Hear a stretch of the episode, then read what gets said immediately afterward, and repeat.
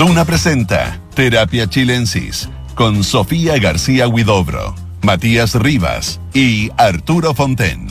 Auspicio de Sonda, líder en transformación digital. Duna, sonidos de tu mundo.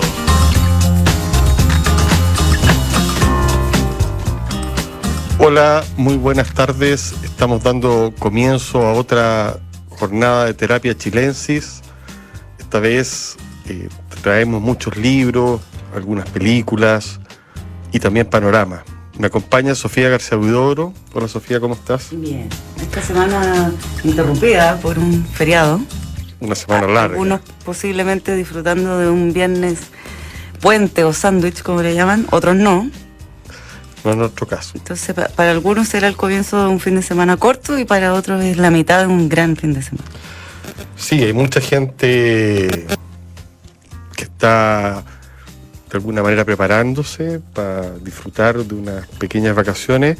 Nosotros podemos ayudarlos con algunos datos. Definitivamente, una de las cosas interesantes, por lo menos a mi entender, que están sucediendo es la serie, o sea, perdón, el documental que acaba de aparecer en Netflix llamado Robert Downey Sr. Eh, es un homenaje que le hace el hijo de Robert Downey Jr. a su padre. Es un documental dirigido por Chris Smith y tiene apariciones de varios eh, personajes cercanos a, a su vida, pero entre los famosos mencionaría Paul Thomas Anderson, el director de cine, y al actor Alan Arkin.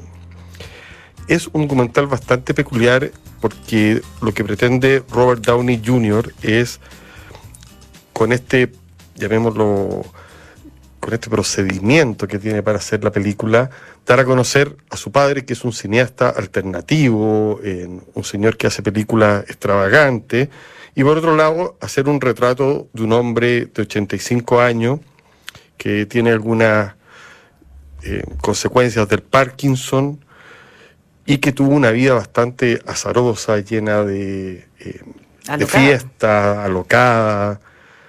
Bueno, es una película que está hecha en blanco y negro, eh, que tiene algunas escenas en colores, lo cual hace que uno sienta una sensación extraña, y este blanco y negro sin duda tiene que ver con la nostalgia, muy trabajado.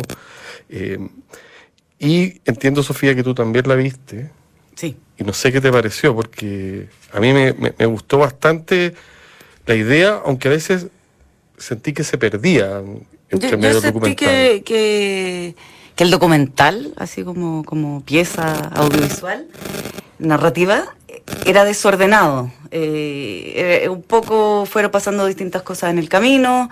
Eh, uno ve también que el, el- el Robert Downey Sr. enfermó y envejeció, entonces partieron más quizás con el entusiasmo de, de, De hacer algo juntos. de hacer algo juntos y, y de, y también de darle a él un rol de director. O sea, el, el director, Sí. el co-director del documental es eh, el, el padre de Robert Downey Jr., eh, Jr., claro. Eh, pero luego también se va transformando en la despedida de un, de un hijo de su padre y, y entra como en esa dinámica más, más familiar. Entonces creo que, que es un poco desordenado el registro, pero que también eso tiene, tiene un valor eh, una especie de espontaneidad de work in progress, porque muchas de las imágenes también muestran a eh, el, el viejo cineasta eh, trabajando con un montajista, tratando de armar una película sin mucho pie y cabeza como fueron las películas que lo caracterizaron a él como realizador, películas totalmente alternativas, eh, de humor, eh, de- Delirante. delirante, pelacable. eh, Absolutamente. De repente se y que muestra. conquistaron a una escena underground, o sea, fue... Ahí uno entiende por qué Robert Downey Jr., siendo Iron Man y todo eso, es Junior en el fondo, porque existe un gran senior. Sí, y además un personaje muy misterioso, en el sentido de que no hace grandes confesiones. A cada rato su hijo, que eh, este actor ultra famoso que lo hemos visto, va haciéndole preguntas al padre, incluso él va confesando, por ejemplo, que entra las drogas producto de su padre. Eh, Es que sutil igual la pasa que hacen por la droga, porque uno sabe que eh, al menos Robert Downey Jr. fue muy adicto y desde muy, muy chico, y ahí te, te cuentan y te explican que el padre también. Y que- adictos de todas las pero vidas. no describen nada de nada. Se- No, se hablaba de un mundo en el cual la droga estaba muy incorporada. Claro, y él dice en una parte como, claro, mi papá estuvo dos años en el sótano eh, editando una película y de repente uno entiende que no, que no estaba editando una película encerrado con un amigo dos años en el sótano. Y ahí uno se puede imaginar el- la de descontrol y el mismo viejo, eh, el caballero dice, porque estuvo ahí perdidísimo. Sí, y hizo una. Entre medio se muestran escenas de las películas en las cuales participa Robert Downey Jr. en, en distintas edades, Desde muy niño. desde muy niño. Ah, y perdón, te interrumpo. Y mencionar que también es muy protagonista, aunque no aparece tanto, Elsie eh, Downey, mujer. su mujer. Ellos eran en un fondo un joven matrimonio creativo, alternativo, en una casa llena de artistas y bohemia, y estos niños tenían sus cunas en medio de, de estas fiestas de... De locura. De, de- claro, de intelectuales, de artistas.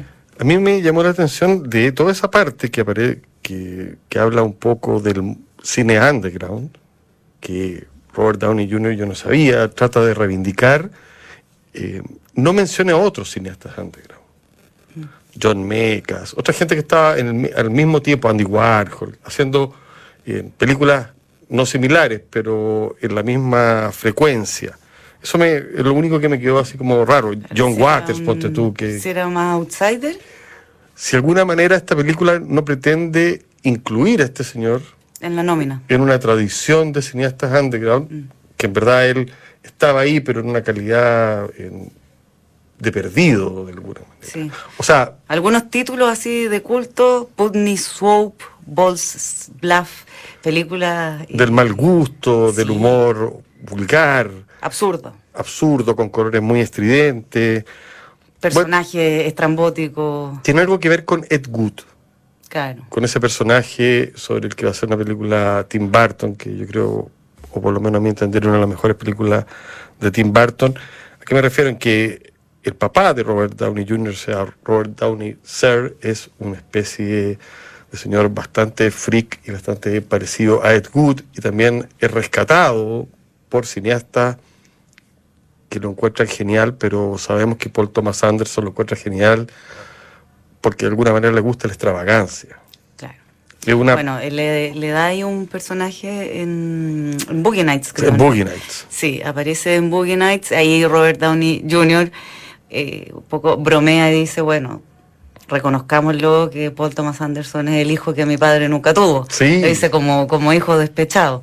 Ahora, se ve cariñosa la relación de ellos, a pesar de que tiene que haber sido tormentosa, inevitablemente los dos también metidos en sus propias historias de adicción, eh, los dos eh, llevando carreras finalmente muy distintas, Y aparece una parte... pero como que prevaleciera el, el amor eh, filial.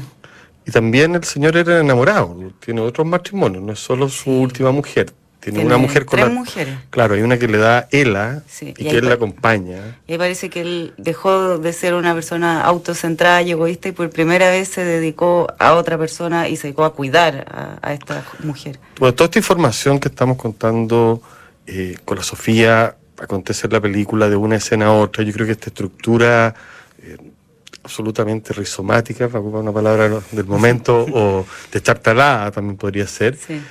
permite todo tipo de digresiones y quedar con muchas dudas. Yo quedé, por ejemplo, con, con hartas dudas de si Con este- ganas de más, o sea, de, conocer más. más al personaje. y de que más personas hablaran de él, Mm. incluso mal. No hablan mucho, es verdad. Aparece Alan Arkin, que fue amigo cercano en toda esta etapa creativa, un par más de esos años. Paul Thomas Anderson ni siquiera aparece hablando, aparece extractos de, de- otras veces que él había hecho alusión a, a Downey Sr., pero, pero claro, faltan quizás más voces. Me pareció bien que Robert Downey Jr. efectivamente honrara a su padre y no apareciera mucho él, digo él como en calidad de estrella. Aparece en calidad de hijo, pero no de, no de figura. Sí, haciendo Se ve mucho- sencillo. Muchos esfuerzos por convencer a que su padre le confiese cosas y no logra nada. No, Es- que además el papá es muy desengrupido en el sentido de que él le busca la gran cuña, como tu gran arrepentimiento, y el papá como que levanta los hombros nomás, no tiene... no, no. Hay que decir que también la Es película chistoso el señor. es chistosa. Se ríen. se ríen de la muerte. además. Están todo el rato conversando por teléfono. del otro, sí. Entonces, porque cuando este señor se enferma, termina en su cama hablándole a su hijo que lo llama por una cosa así como, no sabe si es Zoom o están hablando por un teléfono y aparece el nieto y ahí la película eh, se torna mucho más sensible. Y más familiar. Y más familiar. Eso acontece eh, pasado la mitad. Pero claro, hay un, momento que ahí eh, Downey, hijo, le pregunta como, eh, ¿crees que la gente interpretó existencialmente tus películas? Y dijo, oh, no, qué, horror, espero que no. Esto se toma muy poco en, serio. Eh, es muy coherente en ese sentido con, lo que hizo como, como, director. Sí, yo también me, me quedé dando vueltas después de ver la película. ¿Hasta qué punto se está pasando de la literatura al cine esto de ser autoficción. Mm. O sea, esta película de alguna manera podría estar vinculado con los libros que se escriben sobre los padres que abundan, con la Annie Arnaud que se acaba de ganar el premio Nobel y que hace este tipo de, eh, de maneras de acercamiento que son crudas y donde ella está involucrada. Aquí, por cierto, es mucho más hollywoodense y la crudeza está muy eh, pasada por, por el sedazo de la corrección, aunque la película parece como para mayores de 16 años, porque mm. se habla muy eh, libremente de droga y de otros temas. Pero creo que hay una tendencia, y que Hollywood muy astutamente la está agarrando, que tiene que ver con que ya un actor, si te cuenta su vida, puede ser quizás más interesante, si te cuenta la vida de su papá. O sea, la autobiografía dentro del cine. Sí, y en, ese sentido Robert Downey Jr. adquiere una dimensión distinta, creo yo, una sensibilidad. O sea, todas las personas que lo conocemos como actor, nos damos cuenta al, ver esta película que él venía de una infancia como llena de cultura, por ejemplo. Sí. Eh, por ende, no es tan raro que haya hecho Chaplin y que haya hecho muchas mm. cosas extravagantes o sofisticadas o que haya tratado de ser el actor que. Claro, pero hoy convertido en superhéroe también, entonces eh, se, ha dado toda la vuelta. Se ha dado toda la vuelta, necesita eh, mantener su estilo de vida que se ve que es bastante suntuoso. Y, probablemente esta película tenía también la intención de, matar al padre. Bueno, el padre murió eh, en 2021. Eh, Robert Downey Jr. O sea, acá lo vemos realmente como en, sus últimos días. Eh, y hay una escena que me llamó mucho la atención. Eh, él da algunos paseos, él vive en, Nueva York, ahí cuentan que partió en Nueva York, luego tuvo una etapa que intentó Los Ángeles y no. Fracasó totalmente. No era, no era lo suyo. Trató de hacer cine comercial y no era lo suyo y eh, cine de estudio, digo. Y luego volvió a Nueva York para siempre y después se fue transformando también en una persona media fóbica, entonces ya no usaba aviones, no, prácticamente no se desplazaba. Y mm, sus amigos se quejan que nunca más lo vieron. Y en estos paseos que da por la ciudad cae en trance con esta poza donde hay unos patitos. O sea, él ve más cosas que los otros. Y eso lo dice al principio, y ahí, pero Robert Downey, se, se, emociona y como que pierde el chape con los patitos, y es exactamente lo mismo que Tony Soprano en Los Sopranos cuando llegan estos patitos a su piscina y se transforma como en la obsesión de su vida estos, eh, estos hombres tan eh, en otra frecuencia y que puede, ante la presencia de unos patitos, que quedan absortos. Como las flores que cultivaba Orwell. Claro, una, eh, las rosas. Es interesante, hay, hay algo ahí. Pero a mí me llamó la atención de eso que tú, que cada un, cada paseo iba con una cámara y él estaba fijándose en los árboles, fijando por la gente que pasaba. Entonces decía, filmaste al tipo que lo acompañaba y él consideraba que, que sus alrededores, las inmediaciones que lo rodeaban, estaban llenas de sorpresas que nadie veía. Y en parte el cine de este señor eh, se trata de eso. Yo creo que... Es un artista, el hombre o sea, lo pretendía. No sé si habría que ver las películas para confirmarlo. Pero, pero, con, una curiosidad artística. Y una actitud de artista. Sí. Sí, absolutamente. Me encantó la película porque lo pasé bien, debo decirlo. Se disfruta. Y en, encuentro que Netflix tiene como una película un poquito más espesa de lo que habitualmente está dando. O sea. Algo que dé. Sí, algo que. da mucho, pero poco. Sí. Eh, es de lo que pasa, claro, como se transforma también en, un universo. Yo creo que es bueno mencionar estos títulos porque porque por, probablemente el algoritmo tampoco ni, ni, te los muestra. No está claro, a mí me pasó eso, o sea, no, no, te lleva tan fácilmente. Búsquela en Netflix, se llama SER, esa es la forma más SR, SR. La, forma, más fácil de encontrarla y seguramente van a pasar un momento al menos divertido y con ciertas emociones. Sí. Oye, me llegó un libro que me encantó, definitivamente. Bonito libro, lo podría incluso mostrar a la cámara. Se llama Apiádese del lector. es un libro que publicó la editorial Weathers y son las clases que hizo un escritor que se llama Kurt Vonnegut, autor de Matadero 5 y Desayuno para Campeones, entre otros libros notables que mezclan la ciencia ficción y la sátira. Bueno, este señor fue un gran profesor de literatura creativa en la Universidad de Iowa. Y Susan McConnell, que es la coautora de este libro, lo que hace es editar y narrar qué fueron o cómo eran las clases de Kurt Vonnegut.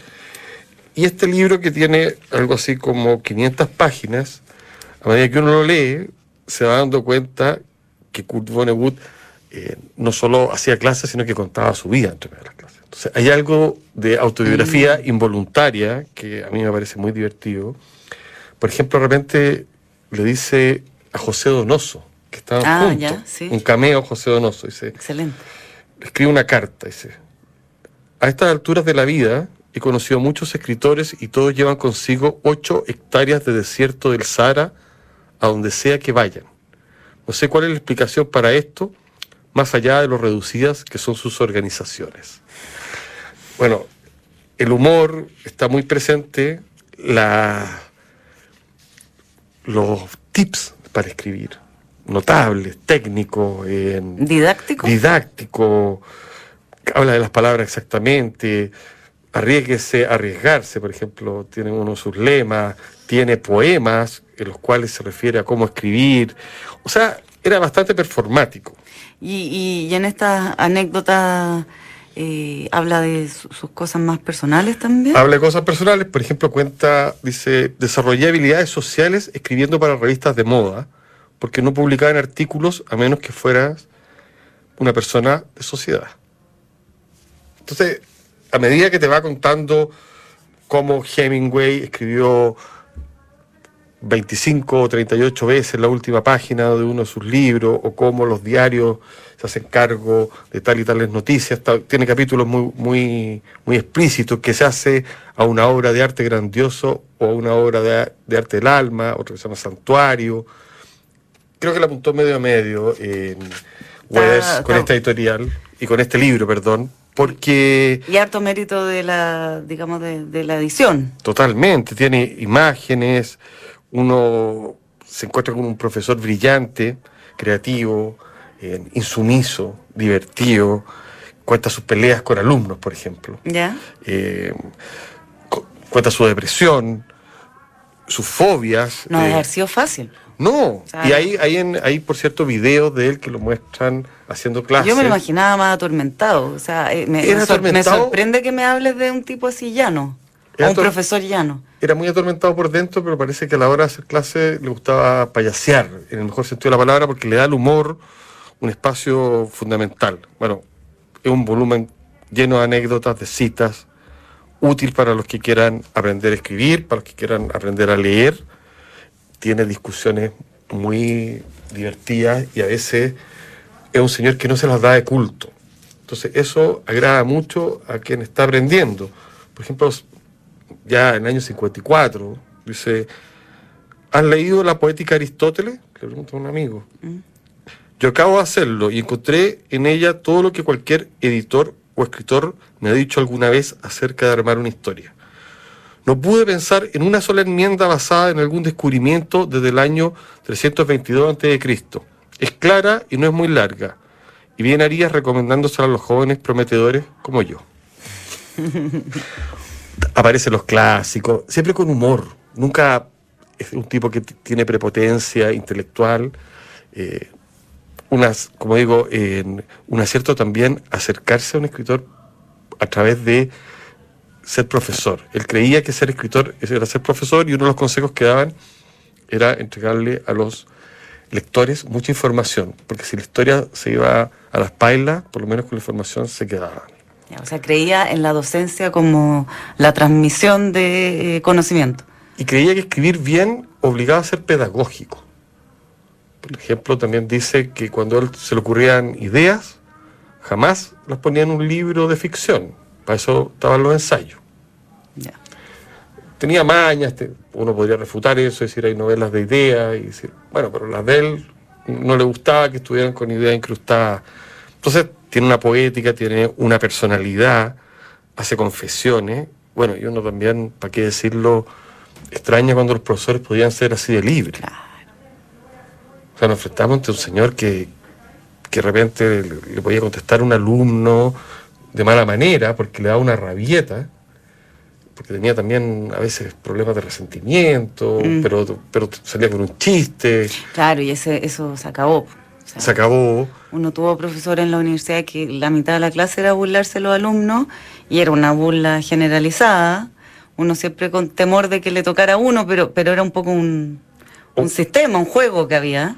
Y todo eso ya no. O profesores, me tocó a mí particularmente, que practicaban lo que Nabokov trajo a Estados Unidos, que era aprenderse largos, largos libros de memoria. Ya ser mío Cid campeador de memoria, no sé, los clásicos españoles. Y después las pruebas consistían en rellenar espacios de partes muy sofisticadas del libro que si no lo sabías de memoria, bueno, eso me imagino que hoy día se le considera algo así como algún tipo de menosprecio, por decirlo menos. Absolutamente. Pero era la manera cancelado. Sí, cancelado. Bueno, este señor se da todos esos lujos como profesor y los que quieran leer a Kurt Vonnegut, yo les diría incluso que empiecen por este libro. Antes de, sí, de, Matadero 5, sí, porque te, fascina, te seduce. Así que... Buenísimo, entonces. Apiádense el lector para escribir con estilo. Kurt Vonnegut, es el título. Susan McConnell, editorial Weathers. Muy bonita portada, además. Absolutamente. Sí, gustó. Con onda. Tú estás con mucha onda Lotus. Onda White Lotus. Sí, he estado viendo domingo a domingo, más encima eh, se estrena por HBO al 11 de la noche, pasada a las 11 de la noche. Es difícil a veces el, domingo llegar ahí. Pero bueno, pero vale la pena. Y este, este domingo será el último capítulo de esta segunda temporada. O sea, el último, dije. ¿Dije bien? Ya, el último capítulo de esta segunda temporada, sí. La primera, eh, hemos comentado acá en alguna oportunidad, transcurrió en Hawái y esta segunda está en Sicilia. Básicamente son eh, las desgracias de millonarios en un resort de lujo, pero con, bueno, esta segunda temporada está muy cargada de belleza, o sea, todos los paisajes, todo lo, todos los escenarios son maravillosísimos. Y también los, los personajes, como una belleza física que, que, no es un dato menor, porque están así como realmente la, la pantalla como desbordada de, de hombres y mujeres eh, sumamente atractivos eh, físicamente. Y con eh, entonces con todo este dinero y toda esta buena apariencia están bien podridos por dentro pero se dan conversaciones que a mí me parece que son bien bueno, es una sátira, esta serie dirigida por Mike White en su primera y segunda temporada. Eh, poco ridiculiza a los personajes, pero con cariño también. Y eh, hay conversaciones intergeneracionales, por ejemplo, que a mí me parecen notables. O también sobre eh, el rol del hombre y la mujer, las dinámicas de pareja, se, da todo esto como en, en esta temporada de eh, dos parejas que están viajando juntas, cómo están constantemente comparándose, tratando de, competir, de competir en, básicamente en, ser la mejor pareja. Eh, vemos también hay uno, otro grupo de viajeros, es un abuelo con un padre y un hijo, un padre que anda por los 50 y que además es eh, Christopher, hoy día ha estado estaba nostálgica de Los Sopranos. Es Christopher Moltisanti, uno de los personajes protagónicos de Los Sopranos. Eh, entonces, en un momento eh, este viaje que han hecho abuelo, padre e hijo eh, tiene que ver con visitar sus raíces, si uno son estadounidenses que provienen de, Sicilia, y van a visitar también unas locaciones del padrino. Y ahí se da una conversación muy interesante donde abuelo y padre alaban el padrino y eh, el nieto, digamos, que un joven estudiante de Stanford muy deconstruido, considera que el padrino responde a una masculinidad eh, totalmente nociva y a estereotipos, todo, y, y, y, este abuelo sobre todo dice, pero ¿qué acaso tú te avergüenzas de nosotros? Esto es lo que nosotros somos.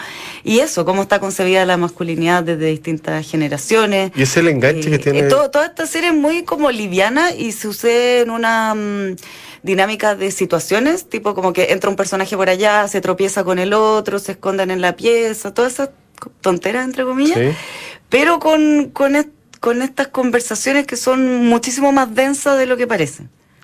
Y el tema que tiene el enganche mayor es lo decadente que son los personajes o las conversaciones. No, porque además hay una situación thriller, porque parte la temporada diciéndote que alguien va a morir. Perfecto. Y no sabes quién va a morir. Entonces uno está también acordándose cada tanto de que alguna de estas personas. ¿Y la belleza es también intergeneracional o los, o los jóvenes son solo bellos? Los jóvenes son muy bellos, sí. Igual yo ahí, Christopher, eh, Christopher Montisanti, que le digo yo que el Michael Imperiole, el actor eh, de soprano, que acá anda como en los cincuentones, eh, a mí me parece muy atractivo. Pero sin duda los veintes tienen más más regada ahí. No, también hay unos treintones, hay representantes de, distintas generaciones. Pero tiene mucho éxito, eso es lo que veo. Me llama la atención. Tiene mucho éxito, sí. Es que es, interesante. ¿Quiénes se ven reflejados ahí? Sí, sí. Eso, yo la verdad la traté de ver, pero me aburrí bastante ¿La, primera? La sí, la primera, pero porque mi falta de paciencia es, conocida, digamos. Ahora yo te diría que la primera era más mm, un poco más absurda que esta. Eh, eh, esta parece está un poco más aterrizada. Bueno, hay de todo un poco también, si te animas, hay, en los últimos capítulos hay orgía y demás. Está lleno hoy día todas las películas, pero son como como ya un tipo de sexualidad nueva, eh, bastante prototípica. Uno la ve en Pura Pasión, la ve en, ¿cómo se llama? Bueno, en, esta serie, ponte tú, Euforia, también había como una especie de destape que, que no sé si produce en el espectador la sensación como de calentura, sino que más bien de, de que estáis observando algo. Yo creo que fíjate la que funcionaba bien en ese sentido era Normal People. Mm. Pero es que ahí había, una relación. Habían relaciones, por eso digo, esto otro es como. No, es para mirarlo nomás. Sí, total. Bueno, una de las historias de, esta segunda temporada de White Lotus son un par de chicas italianas, unas escort, que pululan por el hotel y van ahí literalmente de habitación en habitación. Y ahí se da mucho como esta, como tipo comedia de, de situaciones. Pero. Mm, Claro, no es, no es, la, no es, la, no es el erotismo, no, es la sexualidad. que, está incluido dentro de la cultura. Sí, es como parte del pack del, del hotel. Sí, y eso lo vemos en muchas películas y ya no, ya no se hace esa diferencia. O sea, no, no destacáis mucho. Oye, eh, a propósito de White Lotus y que la dan tan tarde, yo eh, a las once y media de la noche, debo confesarte, estoy en, en mi plenitud, ¿ah? sinceramente. Sí, pero para pa, despertar un ratito más tarde a desvelarte. No, es que como estoy habitualmente desvelado, por eso te digo, estoy en mi plenitud a esa hora. Y estoy leyendo. Ah, pensé que estáis plenamente dormido, ¿no? No, plenitud despierto. despierto. Ok, sí, ahí te entiendo. total. Ahí me hace sentido, ¿ya? bueno, y como bien sabes, y mucha gente que me ha escuchado en este programa, me encantan los libros sobre el insomnio. Hace mm. poco comenté uno que se llama. Estás preparando la cátedra Matías Rías sobre el insomnio. No, no, pero me, interesan. Y me interesa lo que pasa en la noche en la cabeza. Bueno, hace poco salió un anagrama que se llama Un malestar indefinido de Samantha Harvey, un libro que me pareció menor. Eh, hay otros que son más clásicos que lo he mencionado, como el de Ala Álvarez o el de Marina Benjamin. Y ahora llegó a mis manos, después de mucho anhelarlo, porque no circula en la librería nacionales, Así que recomiendo que lo encarguen un libro que se llama Noches Insomnes de Elizabeth Hardwick. Elizabeth Hardwick es una escritora eh, bastante desarrollada a nivel de ensayo, de novelas, tiene traducido al español una vida de Herman Melville, pequeña y preciosa. Y este libro lo escribió eh, ya cuando estaba mayor, después de haber hecho una carrera literaria, y puso en este libro, de alguna manera, eh, muchas cuestiones que le venían de manera inconsciente, las trasladó sin, eh, sin pensar articularlo, sin pensar armarlo como una novela, sin saber bien a qué género correspondía. Cuento Corto se transformó en su clásico, en su libro imprescindible y todo el resto de su obra siguen siendo eh, muy leídas, pero mucho menos que este libro. ¿De qué se trata y por cuál es su gracia? Es que a diferencia de todos los otros libros sobre el insomnio o la gente que escribe sobre la noche, en este libro uno sí percibe la noche, porque el, en el fondo... ¿La oscuridad? no, no la oscuridad, sino que los relatos de escenas, eh, sensaciones, eh, el personaje que está hablando, que es esta mujer, la estructura irregular, es como lo que está pasando en la cabeza cuando uno está quedándose dormido. Tiene tal cantidad de recursos, habla de la insignificancia, el sentido, de la vejez, de la literatura, de los terrores infantiles, del desencanto.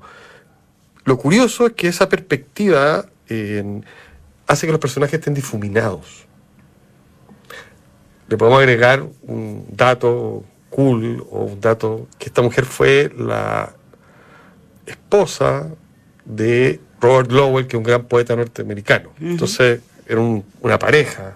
Y una vez se pasa el rollo de que está hablando de Robert Lowell o, de otros amores. Lo escribe este libro después de que se murió Lowell. Ella va a vivir bastantes años más. Y en definitiva nos encontramos con alguien que habla de lo que acontece cuando uno está a punto de quedarse dormido, pero que esa memoria se activa solamente en ese momento. O sea, esa memoria que tenéis cuando te estáis yendo eh, definitivamente pasando al otro mundo y que te quedan como unos residuos. Sospechoso ese momento. Sí, un momento que da temor, porque casi pasas. Porque pasan unas sinopsis de microsegundos. Bueno, este libro está hecho fragmentariamente. Sí, pasan fantasías, pasan mm. sinopsis, pasan muerte, pasan pulsiones. Mm. Bueno, como que ella fuera capaz de todo eso transcribirlo sin darle em, una pátina literaria, sin convertirlo en Molly Bloom de, Joyce, que es como una especie, sino que dejarlo tal cual, tal cual. Entonces, realmente abrí el libro y, y volví a esa emoción de lo que le está pasando a alguien cuando se está quedando dormido. Está como y por ende hay muchas partes irracionales. Hay muchas partes que son enumeraciones. Oníricas. Oníricas. Pero no oníricas en el sentido que te cuenta sueños. Sino que hay como una especie de medio filo, por decirlo. una perspectiva. Un subconsciente. que aparece, que brota a través de las palabras, eh, de los adjetivos que le pone ciertas palabras. Y sobre todo mezcla las emociones, esto es muy femenino, con los recuerdos y de una manera muy, muy inteligente, muy astuta. Bueno, cuanto corto cuando uno termina de leer, es como si hubiera pasado una noche con Elizabeth Harney. ¿Pero qué hay desvelado? No, como si hubiera pasado una noche durmiendo con ella. No, no, no conociéndola, sino que... Ah, habiendo visitado tu subconsciente. Su subconsciente. Sin tener que exponerte, llamémoslo así, a un libro que no entiendes nada. Ya. Pero, Pero quizás tú tienes especial afinidad ¿O crees que cualquier lector podría...? No, yo, yo creo que se trata como de un clásico de la literatura del insomnio, que no es fácil de leer, que es mucho más fácil los libros que lo explican, este te lo transmite. Ya. Entonces, como sé que hay autores o hay gente que tiene padece esto, sobre todo desde la pandemia en adelante, y también hay un boom de estos libros. Así que lo pongo para los fanáticos está publicado por una editorial que se llama Navona Editorial y como es un clásico, viene en tapadura, con una edición así, súper cuidada. Es muy raro que no circule en las librerías chilenas, porque estoy seguro que tendría por lo menos una buena cantidad de gente que lo seguiría. Oye, em, no mencionamos lo mucho que extrañamos a Arturo Fonten esta semana. No, porque sabemos Yo pensé que en cualquier momento Llegaba. podía aparecer. Ah, pucha. No, no, no le fue posible estar aquí, pero ya la próxima semana nos reencontraremos. Y eh, para irnos, despedirnos- irnos despidiendo, quería comentar uno que también se estrenó esta semana, Ardiente Paciencia, película basada en el libro de Antonio Escármeta, esta vez dirigida por eh, Rodrigo Sepúlveda, eh, porque recordarán muchos Il Postino, que fue la, la versión estadounidense-italiana de los años 90, que fue muy popular. Bueno, ahora eh, hecha en Isla Negra con elenco chileno, Ardiente Paciencia, eh, la película de la, la historia de amistad entre Pablo Neruda y un cartero de Isla Negra. Que la historia de amor. Curioso que Pablo Neruda, que está funado, lo, lo vuelvan a poner en escena. Sí, ahora oja- eh, ojalá- Claudio Redondo que interpreta a Pablo Neruda no está caracterizado como Neruda, no habla como Neruda, no, no tiene ese modo, De- no- debo reconocer que se distancia un poco este Neruda del, del Neruda. sí, Pablo Neruda debe tener muchos defectos, pero era una persona bastante brillante. Me tocó hacer un, un libro con su entrevista y no solo brillante como, como escritor, sino que está lejos de ser un, un señor como, se- como lo muestra Antonio Escármeta. Mm. Eso te quiero decir. Y por último, eh, también pasarle el dato que está buenísima, como todos los años, como por 18 años consecutivos, la cartelera de Inédit, este festival de documentales de música. Vale muchísimo la pena. Eh, es del 7 al 12 de diciembre. Sí, del 7 al 12 de diciembre. Así que yo les recomiendo muchísimo que vayan a ver la programación en inedit.cl. Les quedan solo dos o tres días nomás de programación.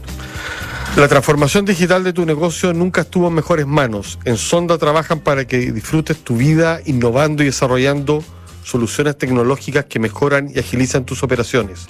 Conócelos hoy, Sonda Make It Easy.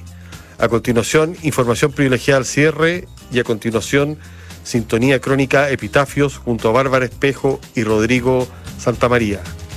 Muchas gracias.